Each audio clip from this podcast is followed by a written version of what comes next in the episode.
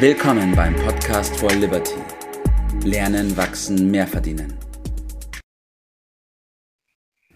Einen wunderschönen guten Morgen, Bert und Miriam heute. Guten Morgen. Ja, guten Morgen, insbesondere Miriam. Herzlich willkommen. So, wir haben heute einen ganz besonderen Gast in unserem Podcast und zwar unsere Podcast-Managerin, die nebenberuflich aber auch noch in die Schule geht. Genau. Und das ist auch die Grundlage für unser Gespräch heute, weil sie da was erfahren hat. Und ich will gar nicht so viel, ähm, so viel vorwegnehmen, was dazu ge geführt hat, dass wir heute diese Episode aufnehmen. Wir sprechen heute darüber, warum wollen wir uns selbst verwirklichen. Aber Mimi, erzähl am besten selbst, wie es dazu kam. Ähm, ja, genau. Also ich gehe ja, wie du gesagt hast, schon in die Schule noch. Und genau, da haben wir eben in Pädagogik und Psychologie durchgenommen, dass es eine bestimmte personenzentrierte Theorie von Carl Rogers gibt.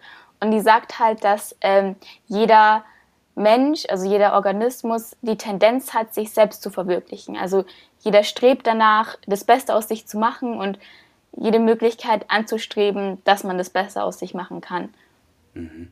Okay. Was war jetzt da, was, was hat dich da am gepackt? Was hat dich da gefesselt an der Sache? Ja, vor allem der Fakt, dass jeder Organismus danach strebt und dass jeder auch diese Lebenskraft hat, die nennt sich Aktualisierungstendenz, dass jeder eben heißt diese das? hat. Nochmal, nochmal ganz Und- langsam. Wie heißt das? Aktualisierungs Aktualisierungstendenz. Das, Mhm. das bezeichnet praktisch die Lebenskraft, den Lebenswillen, Ja, das Beste aus sich zu machen. ja. Und ähm, das hat halt jeder Mensch und das finde ich so faszinierend, dass man auch schon im Kleinkindalter eben, man will sich perfekt entwickeln, man will laufen wie die anderen, man will sprechen können. Das ist eben diese Lebenskraft, die jeder hat und Man das kann man auch Kind gut ermuntern, laufen verfolgen. zu wollen. Ne? Das ist von sich aus. Ne? Genau, Ja. Mhm. genau. Ja. Ja, das ist interessant, ist interessant. Der Bert, ich habe ja vorher auch schon mit ihm gesprochen gehabt darüber, der hat zu dem Wollen noch etwas hinzugefügt. Und Miriam, dann bin ich gespannt, was du dazu sagst. Ja, also ich ich stimme äh, der Miriam da hundertprozentig zu, dass die Natur das so eingerichtet hat. Äh, Allerdings gibt es nach meiner Beobachtung und meinem Studium der Dinge äh, elementare Unterschiede zwischen den verschiedenen Lebewesen. Also reden wir aber primär über die Säugetiere und da, zu der Gattung gehören wir ja auch irgendwie, äh, dass die, was die Entwicklungszeit angeht, sehr unterschiedlich sind. Also es gibt bestimmte Spezi, die kommen auf die Welt, also in der Savanne in Afrika oder so, und sind sofort fit und äh, laufen mit der Herde mit und können alles und machen alles und so weiter.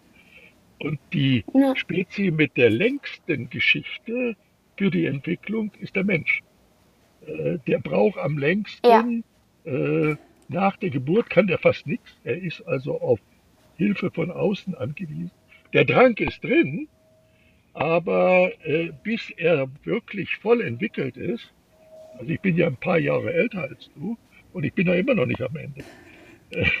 ja, es geht immer, immer weiter. Und jetzt mit einer Bemerkung möchte ich dann erstmal äh, Schluss machen äh, und euch da wieder zu Wort kommen lassen. Äh, d- zu dieser, dieses Potenzial, was du ansprichst, was äh, von der Natur aus zur Entwicklung schreit, äh, wird von den Menschen natürlich aber nur zu begrenzt ausgenutzt. Das heißt, der Mensch ist das einzige Lebewesen, das nicht dieses Potenzial voll ausschöpft, sondern sich irgendwann in der Entwicklung stehen bleibt, äh, aus welchen Gründen auch immer, werden wir vielleicht drüber sprechen. Äh, und da ist es dann die Aufgabenstellung, da weiterzumachen und nicht äh, zu stoppen. Man sagt, in der Regel wird nur äh, weniger als 10% des Potenzials ausgeschöpft vom Menschen. Da ist also noch Mhm. viel, viel Luft nach oben. Und diesen, diesen Widerspruch zu Ja. dem, was du sagst und dem, was in der Praxis dann in vielen Fällen, nicht in allen, Mhm. sich vorfindet, ist interessant. Ja. Ja, das sehe ich auch so. Ähm, ich glaube, ich habe da vielleicht eine Begründung dafür. Ja. Und zwar ist es ja so, dass jeder Mensch hat ja ein Selbstkonzept und das Selbstkonzept besteht darin, aus allen Erfahrungen, die du machst. Also aus den Erfahrungen, die du selber machst und auch aus Wünsche und Forderungen, die deine erziehende Person von dir haben. Zum Beispiel, also ich habe die Erfahrung gemacht, ich bin ein guter Skifahrer und meine Eltern sagen, ich bin kein guter Skifahrer. Und dann ist es wahrscheinlich so ein Mittelding. Ich bin ja. mittelmäßig im Skifahren. Also das sind also eben alle Erfahrungen. Oder die du eingegrenzt, ne? Genau. Mhm. Und ja. dann führt es natürlich dazu, dass du, wenn du viel Wertschätzung und ähm, viele positive Beachtungen bekommen hast, dass du hohe Selbstachtung bekommst. Ja. Einfach weil du viel gepusht wirst in deinem Leben. Und das führt, dass du ein flexibles Selbstkonzept hast. Und das bedeutet, dass du dann alle Erfahrungen, die du machst, in dein Selbstkonzept integrieren kannst, neue Erfahrungen machen kannst, daraus lernen kannst. Und der Gegensatz dazu ist, dass wenn du viel Geringschätzung in deinem Leben erfährt hast, erfahren hast oder keine Beachtung, führt es dazu, dass du ein, eine ähm, geringe Selbstachtung hast und das ja. führt wiederum zu einem starren Selbstkonzept. Das heißt, du kannst deine Erfahrungen nicht in dein Selbstkonzept integrieren und ja. das bedeutet, dass du eben keine neuen Erfahrungen machen kannst, aus denen du lernen kannst. Und ich glaube, das ist ein großer Punkt, warum viele Menschen stehen bleiben und nicht weiter können. Das heißt, also nicht nur wieder raus, dass das Umfeld äh, eine große Bedeutung hat. Nicht, Tobi, du sprichst ja da auch immer darüber. Mhm. Ja. Richtig, ja. Ja, absolut. Ich wollte auch gerade sagen, ähm, halten wir mal fest, das Umfeld hat einen maßgeblichen Einfluss auf die ja. eigene Entwicklung. Und das kann entweder nach oben pushen Richtig. oder es kann nach unten ziehen. Ja, unten mhm. es leichter. Da haben wir auch schon an anderer Stelle mal drin. Richtig. Richtig. Wir haben da letztens erst drüber gesprochen, dass wenn du auf einem Stuhl stehst und du fünf Personen ja um dich rum hast, dass es viel leichter ist, dass die Personen dich runterziehen, wie dass du die fünf hochziehst zum Beispiel. Ja, genau. Das also ist dann eben auch das Problem, dass einfach. Genau. Mhm. Ja, genau. So ist ja. das. Ja. Ja.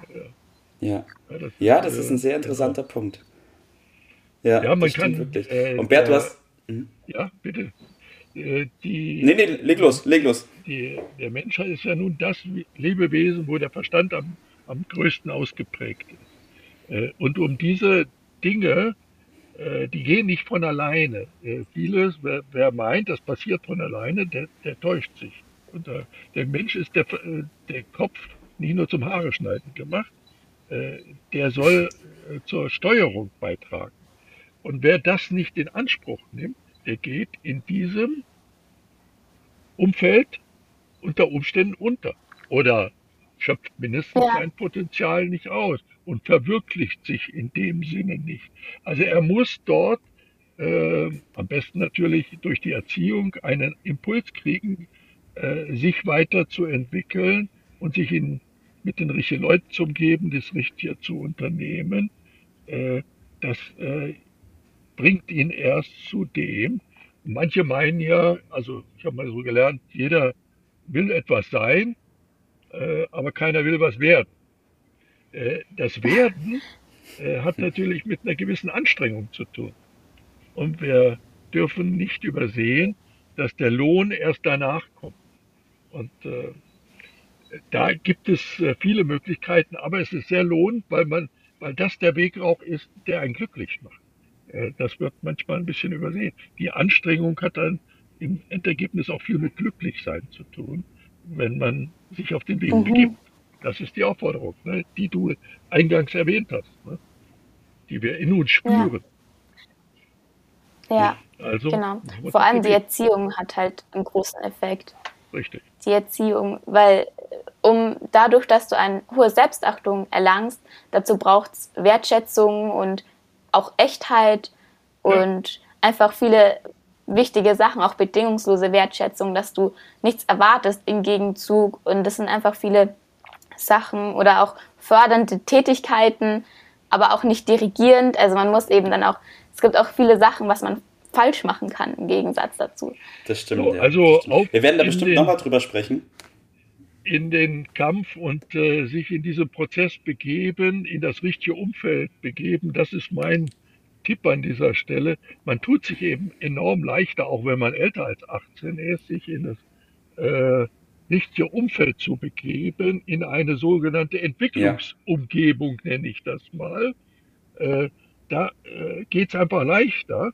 Und äh, wo alle vorangehen, wird es leichter, äh, mitzugehen. Das ist mein Tipp. Super, Bert. Miriam, was ist dein Tipp? Äh, mein Tipp ist, dass man auch das richtige Umfeld ist. Also versuch Ja, einfach das richtige Umfeld zu sein. Versuch. genau. Und ähm, dass man auch einfach bedingungslos wertschätzt, dass man nichts im Gegenzug erwartet, einfach andere Leute so wertschätzt und sie da auch dabei versuchen zu unterstützen. Danach kann nichts Ja. mehr kommen. Top. Top. Miriam, Bert, vielen Dank für eure Zeit. Danke für die Gedanken von euch, die ihr mit uns teilt. Und ich wünsche euch beiden noch einen bemerkenswerten Tag. Dankeschön. Danke, Ciao. macht's gut. Ciao. Das war's für heute. Vielen Dank, dass du dabei warst, dass du eingeschaltet hast und vergiss nicht, uns einen Kommentar hier zu lassen und unseren Kanal zu abonnieren. In diesem Sinne, bis zum nächsten Mal und dir einen schönen Tag.